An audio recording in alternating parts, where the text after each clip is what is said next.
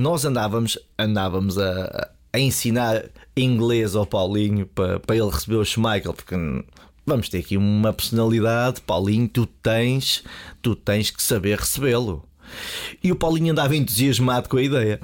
E a ideia era quando o Schmeichel dissesse good morning, o Paulinho tinha que, receber, tinha que responder também em inglês, com o inglês perfeito, o, o bom dia, o bom dia dele ao Schmeichel. E o que é certo é que o, Peter entra no balneário com o Pedro Barbosa, já estamos nós todos à espera com o Paulinho no, no balneário, e o Schmeichel. com a sua simpatia, diz Good morning, Paulinho. e o Paulinho nem hesitou, foi logo Fuck you, Peter. Histórias fora do jogo. Um podcast de Paulo Rico. Com aquelas histórias de balneário partilhadas por quem respira futebol.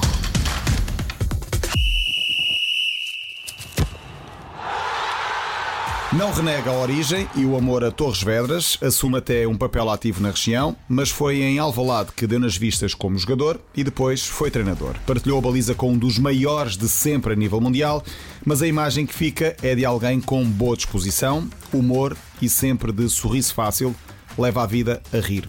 Tem 48 anos, chama-se Nelson. Não errei nesta fotografia, pois não? Nos 48 anos e se chama Nelson, não. Ah, e no resto, é falso? Não, é, eu sempre fui bem disposto e a, a, a, realidade é que talvez por isso ainda, ainda hoje mantenha muito dos, dos contactos com os meus antigos colegas. Uh, quando, quando vêm a Portugal, quase todos me, me, procuram. E por isso eu acho que isto foi o melhor que eu, que eu levei destes anos de futebol. É realmente uh, ser reconhecida esta, esta simpatia por parte dos meus colegas porque o que é certo é que quando eles chegavam e eu pagava-lhes partidas e, e eles tinham que ser logo uh, tinham que levar logo o carimbo mas também de seguida lhes dizia está aqui o meu número de telemóvel 24 horas por dia ligado mas quem te conhece fala numa pessoa que contagia o balneário, contagia num sítio onde estás, ninguém vai ficar eh, indiferente eh, à boa disposição do Nelson. É mais ou menos isso. Deve ser porque eu sou, sou um bocado expressivo. uh, eu, eu gosto de estar bem disposto e que as pessoas estejam bem dispostas. E, e acho que uh, desde não pagam dívidas, por isso, se nós conseguirmos ter um bom ambiente, é tudo muito mais fácil. E as pessoas às vezes não têm noção de que. Uh, uma boa equipa uh, ganha, ganha jogos, mas um grande balneário ganha campeonatos. E, e eu aprendi muito com, quando fui quando, quando subi a sénior, em que trabalhei sempre com, com gente muito mais velha, tanto no Torriense, uh, porque eu no Torriense ainda era júnior, já estava no, no plantel sénior com uma média de idades uh, altíssima. Depois venho para o Sporting e encontro um senhor Oceano, um senhor Paulo Alves, um senhor Iordanov, uh, um senhor Marco Aurélio. E, e, claro que, que nós vamos aprendendo muito aquilo que aquilo que é o bom funcionamento do balneário. Eu aprendi muito com eles e depois foi a minha vez de, de passar para os outros que iam chegando e foram tantos anos no, no Sporting que uh, acho que, enquanto um dos capitães, uh, acho que fiz um bom trabalho. Falaste de um, eh, ambientes que ajudam a ganhar, ajudam a ganhar campeonatos, pode ser um modo para o início da conversa. Uh, ganhaste dois pelo Sporting. Foi o Sporting foi a porta de entrada da Primeira Liga apanhaste logo essas trutas todas, como falaste, Oceano. Como é que foi a adaptação de um, de um menino, que na altura era um menino vinha de Torres Vedras, para um balneário daqueles cheio de gigantes? Ao início foi alguma ilusão, porque vens do, vens do, do Torrense, eu tinha acabado de subir à, à segunda liga, uh, não, tinha, não tinha contactos com, com ninguém daquele balneário, só estava habituado a vê-los na, na televisão. E, e claro que tudo isto requer uma adaptação. Uh, nós tivemos o, o, primeiro estágio em, em Lamego, onde uh, foi difícil para mim, foi difícil e pouca gente sabe que eu ao terceiro dia quis ir embora porque não aguentava estar fechado. Tinhas eu não tinha tido, tinha 21, uh, eu não eu tinha acabado o apuramento de campeão da segunda divisão há muito pouco tempo, não tinha tido férias, estava cansado, tinha feito os 41 jogos da época pelo, pelo Torriense e de um momento para outro estou fechado quando eu precisava era de férias e, e fui, fui ali um pouco abaixo e, e se não fosse o, os dois massagistas da equipa, provavelmente eu tinha desertado naquela altura porque entrei ali num bloqueio. Uh, a pressão também de ter chegado ao, ao Sporting mexeu um bocadinho comigo Mas, mas pronto, consegui dar a volta e, e, felizmente que isso aconteceu. E depois foste ganhando também o estatuto dentro do balneário. Uh, avançamos um bocadinho na, nos anos. Partilhaste balneário, assim de repente lembro-me de Lietzen, Ronaldo, Quaresma, enfim, foi, Schmeichel. Foram vários anos em diferentes etapas, mas foste transversal a várias, várias equipas que passaram pelo Sporting. Algumas histórias daquele ano, por exemplo, de 2002, quando o Sporting foi campeão, em que um, apanhaste uh, Jardel também. Uh, um, como é que foi esse ano do título? Esse ano, esse ano do título, uh, realmente nós tínhamos uma equipa que é o meu segundo título. O segundo título. O primeiro uh, foi com o Inácio, o segundo foi com o Balani. Esse tínhamos uma equipa extraordinária. E hum, nós, nós íamos para o jogo mesmo muito convictos que ganhávamos. E, e, acontecia às vezes ao intervalo, se estava 0 a 0, o Jardel dizia: Não se preocupem que eu ainda não marquei, por isso vamos ganhar. Ou seja, havia este, este ambiente. E resultava às vezes. Resultava, ele Marcava só não tinha marcado em Aveiro, que o André Cruz marcou dois golos, ganhámos 2 uh, a 1, um, mas depois uh, no jogo em casa, que foi o da, da consagração, o Jardel lá marcou também ao Beira-Mar, porque ele nesse ano marcou todas as equipas de, que participaram na, na primeira divisão. Uh, mas realmente é uma equipa com, com, com muito talento e o que é certo é que nesse ano sete eh, fomos eh, à seleção nacional e participámos no Campeonato do Mundo da Coreia. Nesse ano já eras, eh, já tinhas o estatuto quase, já era estatuto titular, ao contrário do primeiro ano de campeão em que Schmeichel era o, o principal, certo? Certo, não era fácil competir com, com o Schmeichel. Mas como é que era dividir a baliza com o Schmeichel? É uma aprendizagem e, e eu acho que foi quando, quando ele é anunciado, as pessoas dizem: Ei, agora não tens hipótese. Disseram-te isso? Claro, as pessoas, o primeiro impacto é que tu tens o, o, o que tinha sido o vencedor da, da, Liga dos Campeões a vir jogar contigo, um, é o melhor guarda-redes da Europa na altura, e, e claro que a minha probabilidade de jogar é, é pequena, mas depois é, é, aquela parte em que tu tens que perceber: não, eu vou tirar a partir disto. Se eu tenho uma pessoa com esta experiência que me pode ajudar bastante, e o que é certo é que ele me ajudou muito, e, e ajudou-me e quando ele se lesionou, que é na, na, altura em que nós jogamos com, com o Real Madrid para a Liga dos Campeões e depois, logo de seguida, contra o, o Porto uh, uhum. nas Antas, porque ainda era no estado das sim, Antas, sim. para o campeonato. Já fui eu que joguei.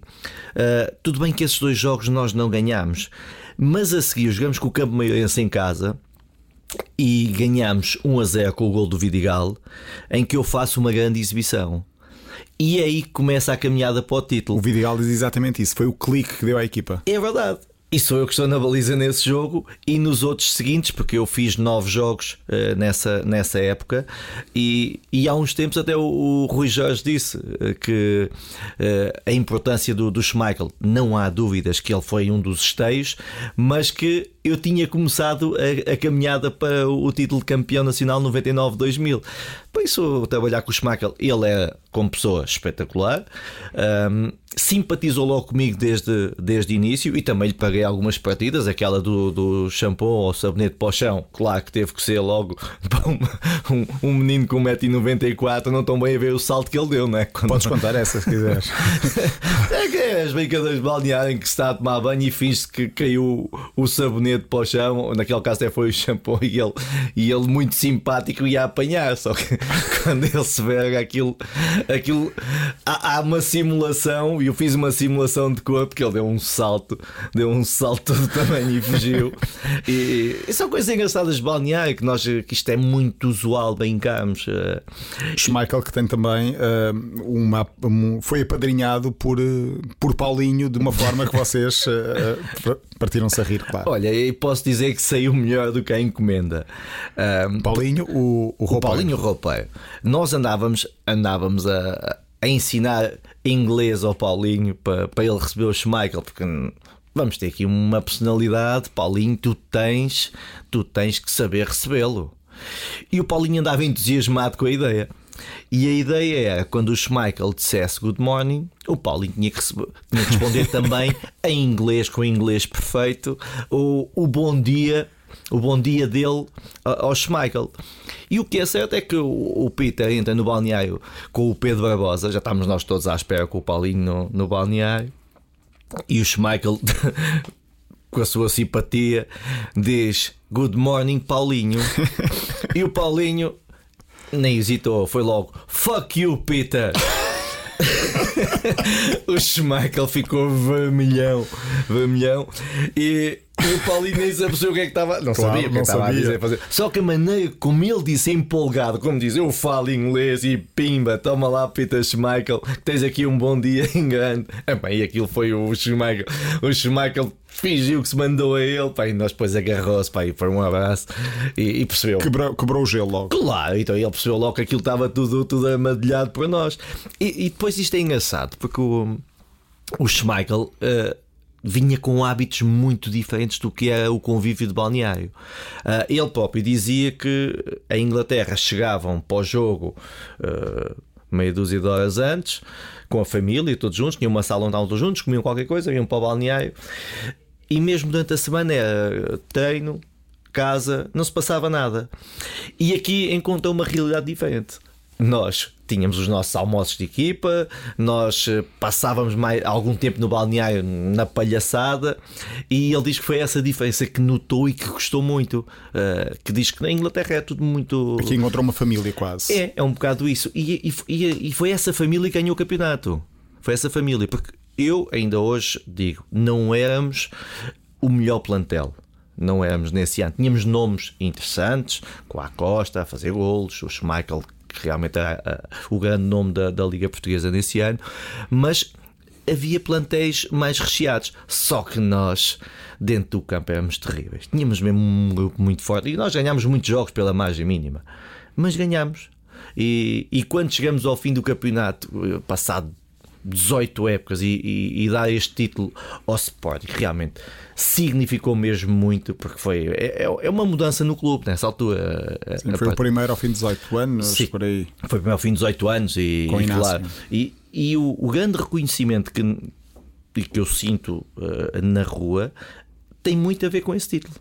O segundo eh, já é mais esperado porque a equipa reforçou-se com muita gente. Jardel e João Pinto, não é? Claro, Jardel, João Pinto, Sá Pinto, Paulo Bento, Rui Bento, ou seja, é, é muitos jogadores já com, com estatuto. estatuto, o Dimas, eh, eram muitos, e isso é mais expectável. Agora o primeiro não, porque vínhamos ali de, de- de épocas turbulentas, foi aquela época do luto com, o- com o Mirko Josic em 98, 99, eh, foi as entradas e saídas de, de treinadores, que eram muitos em pouco tempo. E tu passaste por essas, inclusive aquele ano tudo. de quatro treinadores, Que é Carlos Manuel, 97. Cantatore, eh, o Josic, creio eu. Uh, o, o Josic fez a época toda sozinho. Antes. O 97, 98, que é a minha primeira época, houve logo, houve logo uns quantos. Foi logo uns quantos. Começou com o Otávio Machado. uh, Foi no ano do Cantatore e do e Carlos acabou Manuel. com o Carlos Manuel. Uh, por isso, ou seja, de andava, andava-se, anda- o clube andava com alguma, alguma turbulência. Por isso teve também um impacto tão grande ter conseguido ser campeão nacional. No ano do Boloni eh, foi correr, correr, correr, Até morrer. até morrer. foi campeão, mas tu quase ias perdendo a tua lua de mel. Pois.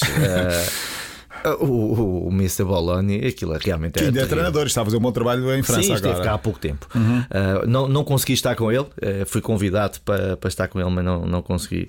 Mas o que é certo é que nós corríamos muito. E eu pensava assim.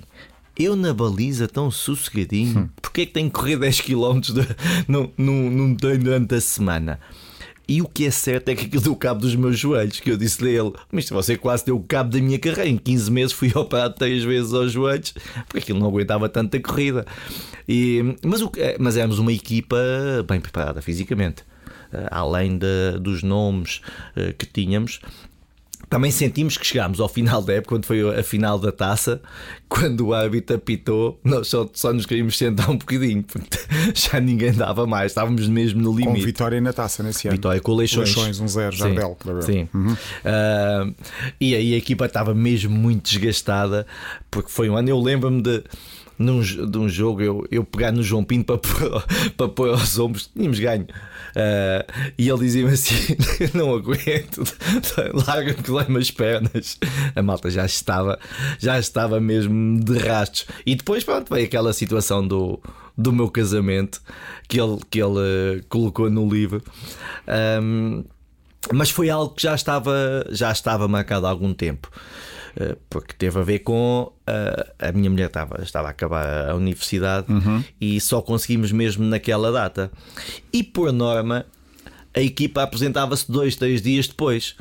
O que aconteceu foi que ele lembrou-se de começar ainda em junho. A época começou a 27 ou 28 e eu treinei dois dias, fui-me casar no, no dia a seguir e depois o clube já, já tinha dito que me dava uh, cinco dias de férias.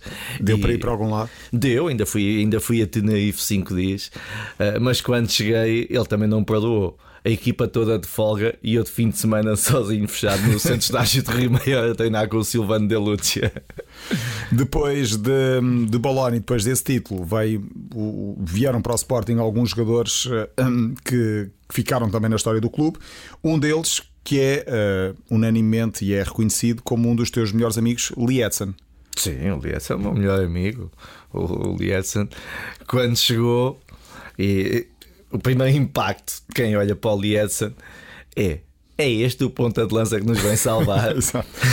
Por alguma coisa é conhecido como levezinho. Pois, só que Baixinho, assim, nós, uh, eu não o conhecia. Claro. Vi um, uma meia leca que chegou, chegou ao balneário, habituado ao Jardel e ao Costa. E eu penso, mas ele é tão pequenito, é tão franzino, o que é que se passa aqui? Bem, ele até é simpático, apesar de tímido. E eu comecei a andar ali perto dele. Comecei a andar ali perto dele para perceber. Ele sentava-se ao meu lado, eu punha-lhe a mão na perna hum. e ele começava: Está-me estranhando, cara. eu dizia: Lieto, deixa-te lá disso, pá. Íamos andando ali, ele ia, ele ia tomar banho, eu ia atrás dele, ele fugia. Andámos naquilo. E o resto do grupo? Sempre, já sabiam que ele fazia sabiam. parte. Fazia parte já da, do que eu tinha, tinha pensado para aquele. E, e o que é certo é que ele fugia mesmo muito de mim. Ele fugia. Uh, e, há uma, e há uma vez que nós, nós saímos de um jogo, mas isto já para aí ao fim de dois meses, andávamos neste enredo sempre, mete a mão, tira a mão, ele empurrava-me. E, e nós vimos a sair de um jogo e é a primeira vez que ele vê a minha mulher. Ela desce do, do elevador e eu digo-lhe: Oh, Lietzen, olha, é, é a minha mulher. E ele vai para apertar a mão à minha mulher, aquelas coisas. E eu, eu disse: Não, podes dar, podes dar dois beijinhos, não, não há problema nenhum. E ele dá dois beijinhos, depois vem para se despedir de mim e vai para me dar a mão. Mas quando ele me dá a mão, eu puxo e finjo que lhe vou dar dois beijos, mas ao mesmo tempo empurro e disse: Ei, o que é isso, pá? À frente da minha mulher, não, pá. No balneário é uma coisa, aqui não, pá. E ele ficou muito assustado. Pois o Paulo Almeida, o segurança, é que disse: é pá, foda, andas há dois meses a levar um baile do caraças. Claro que a tua mulher também riu da situação. Ela, ela está mais que vacinada para estas coisas, porque ela sabe que aquilo não, não se perdoa. E, pronto, e ficámos muito amigos. E tive direito a um, um dos capítulos do livro em que ele diz que eu sou o melhor amigo dele. Mantém-se a amizade? Sim, claro que sim. Ele e o Tinga. Tinga, que chegou no Dortmund também. Sim. O Tinga também passou por um processo semelhante, só que foi, foi diferente. O Tinga chega com aquela juba que ele tinha, parecia um leão, e vem o, o, o segurança para apresentar à equipa. Eu era um dos capitães, fui dos primeiros. E ele vai, estica-me a mão para me cumprimentar. E eu comecei a olhar para ele muito sério. E perguntei-lhe o que é isso. e ele assim meio assustado. Eu disse: Não, a mim dás-me dois beijinhos, pá. E ele ficou: Hã? Eu disse: Então, não há respeito? Capitão, pá. E ele vai dar-me dois beijinhos à frente de toda a gente, pá, coitado do Tinga. Mas com o Lietz eu tenho uma porreia que tem a ver com os pastéis de nata. Nós não tínhamos nutricionista, não é? Íamos para estágio a nossa mala, se fosse revistada, é uma vergonha. E eu levava pastéis de nata, ainda com recheio de doce de ovo por cima e açúcar polvilhado. E uma vez. Uma bomba, portanto. Uma bomba. Que dava uma força para o dia seguinte para o jogo. Exato. e eu vou. E eu vou. Vou no. Estamos em estágio, chamo o Lietzen. Naquela altura já estava. Já, já, já pediu ao meu quarto, já ia à confiança. E eu disse-lhe que tinha uns bolos para ele, para ele experimentar. Ele não estava muito, muito receptivo, mas depois foi. Foi. E o que é que aconteceu? Ele comeu um, um pastel de nata e no dia a seguir marcou dois golos. Na semana seguinte fomos jogar fora e quando eu vou a subir no autocarro senti puxarem-me. E eu olhei é o Lietzen a puxar a minha mala e começa: Nelson, Nelson, pastelzinho, pastelzinho, vem. aquela, aquela coisa deles que é porque eles são muito supersticiosos. Superstição, claro. A superstição dele já tinha que comer pastela e eu para acaso tinha. E o que é certo é que ele fez muitos gols nesse. E depois, ano. quando não marcasse, Quando não associava ao marcasse- facto de não ter pastéis. Pois, não, não Pois. se pode, isso aí já não se pode facilitar. E eu respeito logo essas coisas deles. Eu não tenho nada, assim, nada especial dessas coisas, mas é, eles têm. E, e se eu sabia que o pastel dava jeito e que ele podia marcar gols e nós ganhávamos, eu levava os pastéis. Pastéis de nata, não pastéis de. de- Os pastéis de feijão de Torres, não, Ah, porque eu morava feijão. em Lisboa e não Exatamente. dava para ir a Torres Vedras buscar os pastéis de feijão, porque eu sou mesmo. Eu já, eu já disse em Torres. Eu devia de ser o embaixador dos pastéis de feijão porque eu gosto tanto e como tantas vezes. E é que compra muitos, compra mesmo muitos.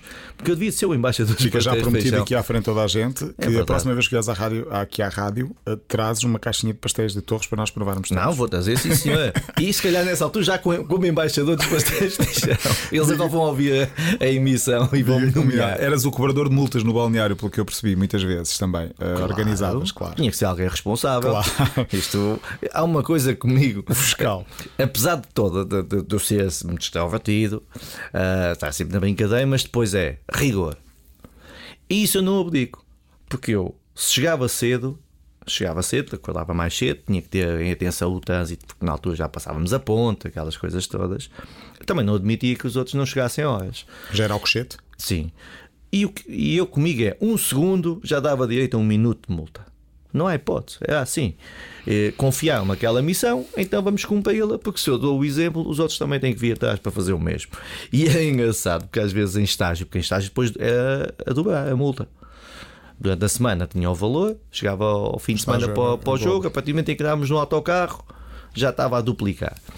E às vezes o elevador encravava e eles sabiam que eu estava à porta da, da sala, fosse de refeições ou de palestras, eles vinham a correr para a escada abaixo porque sabiam que eu martelava. encravava ou alguém o segurava um bocadinho mais? E depois não havia hipótese, porque aquilo depois eu tinha um livro que eu, que eu fiz, fiz um caderno onde tinha o nome da pessoa, o dia, o motivo da multa e a assinatura de quem foi multado, para confirmar que foi multado. E, e quando vinha, quando eu, depois nós, quando recebíamos o, o ordenado, eu no dia a seguir punha logo, fixava as multas, dava-lhes uh, oito dias para pagar. E claro, senão uh, houve um que tirei-lhe a chave do carro. E, e, o, e eles de vez em quando vinham a reclamar, porque o valor é alto, Ei, mas o que é isto? E eu pegava no meu caderninho e dizia: Olha, então vamos lá ver. Olha como é que te chamas? Tá, ok. Então, esta assinatura de quem é? Ah, é minha. Ah, ainda bem. Olha, e esta? Ah, também é minha. Eu disse: Queres continuar a ver ou já chega? Estavam, não, tinham, não tinham hipótese. Estava lá a assinatura deles para, para saberem que foram multados, a assumir que foram multados e paga. Paga e não bufa. O que não quis pagar, fui lá buscar a chave do carro, Foi guardei, mas não guardei a chave, arranjou logo dinheiro. Pronto. Arranjou logo, não há hipótese. Reparei também que eh, nunca saíste da zona de Lisboa. Torriense, Sporting, Vitória de Setúbal, Belenenses, Estrela da Amadora, acho que não me está a falhar nenhum clube. Não. Nunca emigraste? Foi opção? Calhou? eh, ou era mesmo não quero sair daqui?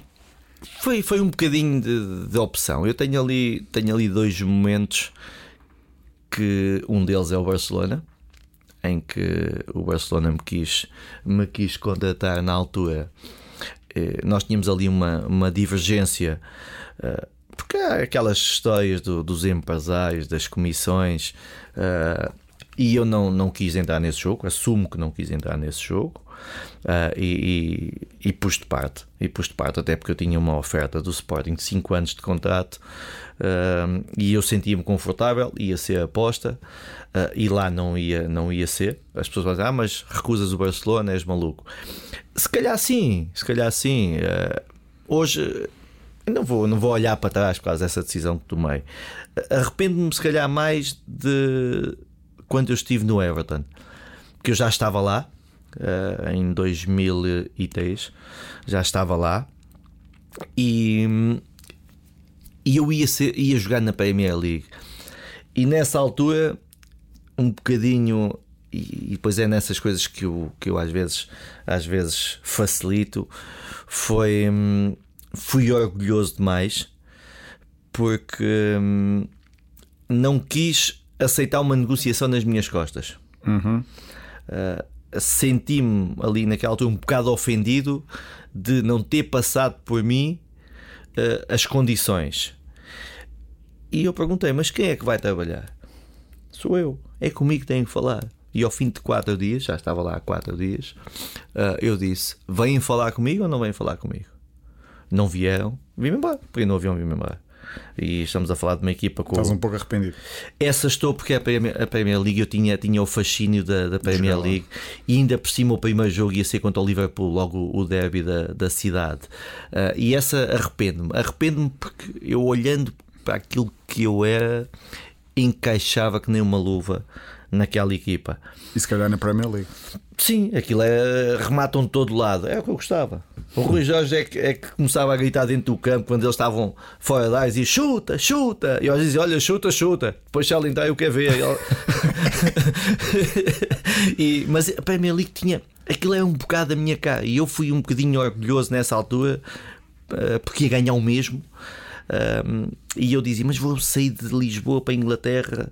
Uh, e, e, pronto, e acabou por as coisas até nessa altura até nem começou a correr bem, porque depois tive as minhas lesões todas uhum. e, e, quase que acabei a carreira mais cedo. E não sei se estivesse lá se as coisas eram da mesma maneira, mas é, é, o maior arrependimento que eu tenho foi não ter, não ter ido para o Everton naquela altura. Falaste do Rui Jorge, foi um dos responsáveis por teres ido para o Belenenses, se não me falha a memória. Foi, foi, foi. Apesar do Rui. Ele era lá treinador ou jogador? Júnior, é treinador de Júnior. Mas foi, foi através dele que foi feito o contacto, porque o Belenenses uh, estava ali numa situação também um bocadinho instável. E apanhaste e... lá antigos colegas, sim, Beto. Sim, sim. Depois... E o, a ideia, quando, quando o Rui me ligou e depois ligou o diretor desportivo, é que precisavam de alguém com experiência para liderar um balneário mais jovem. Tinha, tínhamos um Candido Costa e um Zé Pedro eh, e o Beto naquela equipa. André ah, Almeida também lá estava. O André Almeida tinha acabado de subir a sénior, o, o Mano, o. Tinha ali. O Silas, não? O Silas já não, estava, o, apareceu o, o Lima e o Fred Adu. O Fred Adu, o Fred Adu. Alguma história com o Adu? Eu não percebi muito bem o, o fenómeno Adu. e, e ele, ele sentava-se ao meu lado. E, e ele vinha com. vinha americano. Achava, achava que era a última bolacha do pacote.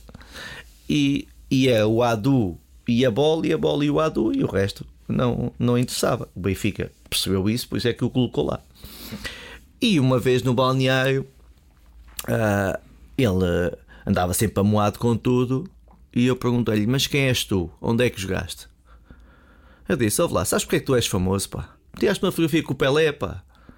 Eu disse: Tu nunca devia fazer nada de jeito no jogo, pá. A ver se acordas para a vida, senão não vais dar jogador. É, eu hoje, se calhar, olho para a carreira dele e percebes que não, não deu grande coisa. Mas às vezes tem muito a ver com, com aquilo que tu que se cria à volta da, das pessoas. E o Adu eh, é vítima de um fenómeno desses. Faz uma fotografia com o Pelé nos Estados Unidos, eh, numa altura em que eles queriam chamar a atenção do futebol lá. E foi ele o escolhido, porque é mais novo. E o que é certo é que se tu vais para um sítio e não te à realidade, já foste. E no caso dele, eu tentei chamá-lo a atenção. Tu tens que dar ao pedal para jogar futebol, meu amigo. Não é só o contrato da Nike de Safa, nem o teres vindo do, dos Estados Unidos e seres emprestado pelo Benfica, porque aqui não dá direito a, a, a ninguém de jogar se não des ao cabedal. Esta malta trabalha muito. E claro que levou uma dorzinha ali no balneário, tinha que ser que eu tinha 34 anos, sentia-me com propriedade para dizer as coisas, estava a falar para o bem dele, não estava a falar para, para o mal dele. Uhum. No Balenços, se não me falha a memória, eras o número 3, um guarda-redes 3. Porquê? Olha, ehm, na altura eu já chego com. Eu chego uma semana e meia antes da época começar. Porque eu naquela altura tinha decidido que não, não jogava mais. Já não, não me sentia em condições. Eu tinha cinco operações ao joelho. E, e achava que estava na altura de, de ganhar juízo. E e como eu já estava muito na minha cabeça de ser treinador de guarda-redes, eh, não. A minha motivação não era a maior. Mas pronto, o Rui Jorge deu uma volta e quando chego, os números disponíveis já eram poucos. E eu perguntei que números disponíveis é que tem de 1 ao 11. E eles disseram que tinham o 3. E eu, e eu pensei, então, ok, o 3. O 3. Tenho três pessoas que são muito importantes para eu estar aqui hoje vai ser esse número, que é a minha mulher e os meus dois filhos. Uhum. Daí de ser o, o número 3, que são, que são eles os três que são as pessoas mais importantes. É e são as pessoas mais importantes. Estiveste, uh, já falámos dos clubes, estiveste na seleção no Mundial 2002. Só histórias que vêm do outro lado do mundo. Olha, uh, sim. Boas há, imagens, não é? Há, há, história, a história boa é que eu fui ao Campeonato do Mundo. Uh, tinha feito uma época extraordinária Campeão nacional. Campeão e vencedor da taça. E, e, foi com toda a justiça e que eu fui. Acho que é, é unânime. Uh, Quem eram os outros dois guarda-redes? Nos... O Ricardo Vitor Bahia. Uhum. O, o que é certo é que uh, em pouco tempo lá uh, caiei, caiei fortes amizades com, com os jogadores uh, de, dos outros clubes. Eu não os conhecia assim tão bem, éramos só adversários. Eu tinha feito um estágio na seleção apenas, que foi a minha estreia contra a Finlândia no estádio do Bessa. Uh, foi a única vez que tinha ido à seleção e, e, e, e joguei. Depois ali tens um tens um impacto maior no relacionamento. Se eu tinha boa relação com os meus colegas do Sporting, depois criei um, um impacto muito grande com, com o Vitor Bahia, com, com o Rui Costa, Jorge Costa, Fernando Couto. Uh, são tudo pessoas que a partir de eu fiquei a olhá-los de outra maneira e eles, e eles a, mim, a mim também. E, e isso foi muito bom. Uh, depois, claro que é um, é um, é, não é um Mundial para esquecer, é um Mundial para lembrar, porque é para não se repetir os erros. E o, o, o erro começa logo com a ida para Macau. Uh, Foi-nos dito que tinha sido escolhida em função daquilo que íamos encontrar depois em Seul, o que é certo é que não tinha nada a ver. Nós chegámos a apanhar a umidade de 98% e, era muito difícil treinar naquelas condições. Muito quente, muito abafado, parecia que tinha aquela chuva miudinha de, tanto calor que era. Uh, e a equipa, em vez de ganhar forma, não, desgastou-se, mas desgastou-se à grande, tudo a perder peso. Nós chegamos ao primeiro jogo uh, contra os Estados Unidos uh, ainda em mau estado. a equipa, em, em, termos de níveis físicos, um, estava mal. Estava mal daí ter sido uma, uma, uma escolha terrível e prejudicou bastante uma seleção que, na minha opinião, tinha todas as condições para chegar muito longe, porque é das melhores gerações que, que Portugal teve. Vamos avançando na reta final desta, desta entrevista. Vou fazer algumas perguntas mais, mais rápidas. Se não tivesses sido futebolista, o que é que achas que terias sido? Olha, se calhar sei, eu, eu estava a estudar uh, desporto, uh, haveria de estar ligado, se calhar, professor de educação física na, nesta, nesta altura. Número preferido: 1, 12, 75 ou 3? 1. 1. Melhor amigo que o futebol te deu? Ou melhores? Olha, eles são tantos. Uh, eu, eu, nunca consigo uh, desligar o, o oceano, uh, o oceano Jordanov, o Beto. O Capan. O Capan é dos meus melhores amigos no, no futebol. É, mas quando começamos a dizer nomes, vamos ser injustos, vamos esquecer de esquecer alguém. De alguém. Uh, mas o, o, futebol não, não são muitos, não são muitos, porque muitos ficam apenas conhecidos, conhecidos. É? Uh, mas, mas deu-me deu bons amigos que continuamos hoje a ter uma relação extraordinária. Qual é o ídolo de menino? Olha, é o Damas é o Damas. E... Com quem ainda privaste depois? É, eu sou, sou um.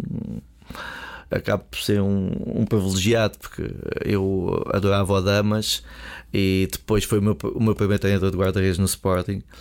E passado uns tempos em que ele até já não era, disse que, que eu era o guarda-redes mais parecido com ele que ele tinha visto. O pior avançado que apanhaste pela frente? O que me deu mais dores de cabeça. Sim. Ui, apanhei, apanhei muitos. Apanhei muitos. Cá em Portugal foi, foi o João Pinto e o, e o Jardel, os dois piores. Depois, em termos europeus, uh, desde a armada holandesa do Barcelona uh, ao, ao, terrível Zé Roberto do, do Leverkusen, hum. o e depois os do Real Madrid na minha estreia na Liga dos Campeões. Sei lá, são... é bom nem pensar, porque aquilo, aquilo é mesmo difícil. És de alguém que gosta muito de música. Que música é que ouves agora para esta altura? Agora já, já ando um bocadinho mais calmo. Um, as pessoas não sabem, mas eu sou, sou um grande apreciador de fado. eu sou eu frequento uh, casas, casas de fado, de fado uhum. sim. Uh, toda a gente sabe que o meu, o meu ídolo no fado chama-se Jorge Fernando. Um, e, e sexta-feira vou aos fados. e cantas também? Não, eu tenho uma voz boa para bater palmas. Okay. Se pudesse escolher um guarda-redes para fazer dupla contigo na baliza, quem era o guarda-redes que escolhias? É Schmeichel. Ficou, de... ficou uma amizade ainda? Ficou e, e falamos. A última vez. Chegaste que... a conhecer o filho dele? Era Sim, pequenino na altura. E tenho, tenho o Casper ainda fala um bocadinho português, está no Anderlecht uh -huh. e falámos há, há pouco tempo. Eu mantenho, mantenho contacto mesmo quando, quando o City veio jogar a, a Portugal com o Sporting. O Schmeichel ligou-me porque era ele que ia comentar o jogo hum. e ligou-me para eu ajudar na, na naquilo que é a organização do Sporting para ele perceber, para não dizer, uh, dizer durante o jogo e assim dei-lhe uma. 05 na altura? Sim, eu dei-lhe dei uma, uma ideia para ele em termos de comentários para o canal, não sei qual, um, fazer os comentários mais de acordo com, com aquilo que é a maneira de jogar de Sporting. Os joelhos ainda permitem dar uma peladinha de vez em quando ou já não? Os joelhos sim, a anca não. Hum. A anca é que me limita um, um bocadinho mais, um, porque eu gosto de jogar. Então a gente sabe Sempre que... na baliza.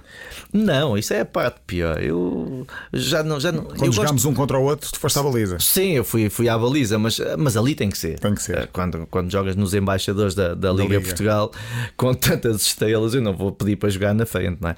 Mas eu, eu gosto muito de jogar na frente. Sempre gostei e em casa só tenho melhores marcadores, não tenho nenhum melhor guarda-redes. Uhum. Uh, depois há a parte política. Há o Nelson que também tem uma veia vá, mais social, chamemos-lhe assim. e agora também é embaixador da Liga, também uh, dá cursos, ou pelo menos fala uh, sobre, sobre dá formação. Um, como é que é essa parte agora do outro lado nos bastidores? Sim, isto, desde que eu saí do Sporting há dois anos e meio, a minha vida mudou muito. Um, eu entrei como vereador na, na Câmara Municipal de Torres Vedras. Uh, é uma, foi, é, ainda continua a ser uma experiência muito interessante, apesar de agora ser só presenças pontuais. Uh, naquela altura não, estava mesmo no, no executivo. Mas é, mas é, muito, é muito parecido com, com o futebol, uh, a questão da política. E eu gosto, sou muito interventivo, faço parte da Comissão Política do, do Oeste mas uh, não me consigo desligar do, do, mundo da bola. Não consigo, porque estando eu na Sport TV a fazer o titulares, um, ehm, estou na, na Liga Portuguesa como embaixador e, e, faço parte do Conselho de Administração da, da Fundação do Futebol, em que temos, temos toda, toda a parte cariz social uhum. da Liga, é, é tudo trabalhado por nós e organizado por nós. Pois são coisas muito diferentes, mas que me continuam a, a preencher. Uh, e depois, pronto, depois a, a, nova, a nova vertente foi é o facto de, de ter adquirido a participação numa destilaria e ter lançado um gin. Fala-nos uh, um pouco sobre isso. O gin Inseparable, edição especial, é, é, é, é um gin que lançámos no, no Carnaval na altura do Carnaval, em que homenageei os 100 anos do Carnaval de Torres Vedras, mas que nesta altura já é comercializado por praticamente todo o país. É, é um, em termos de aeroporto de Lisboa, é até um sucesso de, de, vendas e que é algo que eu gostava, mas enquanto andas no mundo do futebol também não tens assim tempo. E quando consegui, uh, juntamente com o Luís Afonso, que é o Master Distiller, criámos uh, este gin. Uh, vamos criar um novo a partir de. Já está, já está, mas vai ser lançado a seguir ao, ao, Carnaval. Novamente, mais um gin. O carnaval para nós, Torriense, é, é uma coisa muito importante, é um marco tão importante. Nós aproveitamos essas datas para fazer lançamentos de, de produtos. E, e pronto, é, é, um novo desafio também na, na minha vida, no, no mundo empresarial em que estamos ali a desenvolver um, uma série de projetos uh, e, e, e, eu gosto, eu gosto, eu, eu sou criativo, uh, hum. por isso se tinha que andar sempre a, a, a, inventar. a inventar treinos e, e, essas coisas, agora invento rótulos e garrafas e rolhas, porque depois tem quem faça o gin, porque isso eu, eu confesso, eu não sei fazer o gin. Mas, mas és um bom apreciador de, de Sou muito bom apreciador uh, e dou a minha opinião sempre se o gin está bom ou se está mal, uh, mas depois todo o resto à volta, sim, aí já passa bastante por mim. Fechamos sempre este programa com uma pergunta que é comum a todos os convidados, que é também eh, a ti. Imagina que tens a máquina do tempo e dão-te a oportunidade de ir a um jogo específico, num momento específico, alterar uma jogada uh, nessa partida. Onde é que irias? não é fácil. Não é fácil. Não, estava. Ia, ia a um jogo da taça UEFA em casa, uh, não sei se acho que é com o Almstad, em que no, nos, nos últimos, no último minuto, provavelmente, uh, eu sofri um golo porque quando saio à bola, uh, o, o Beto, ao encolher-se, tocou-me e tirou-me completamente do lance. Sou eu responsável do golo e da eliminação da, da equipa, por isso eu gostava, preferi que não tivesse acontecido. Muito bem, obrigado, Nelson. Tá, obrigado, eu. Histórias fora do jogo. Um podcast Bauer Media Áudio Portugal.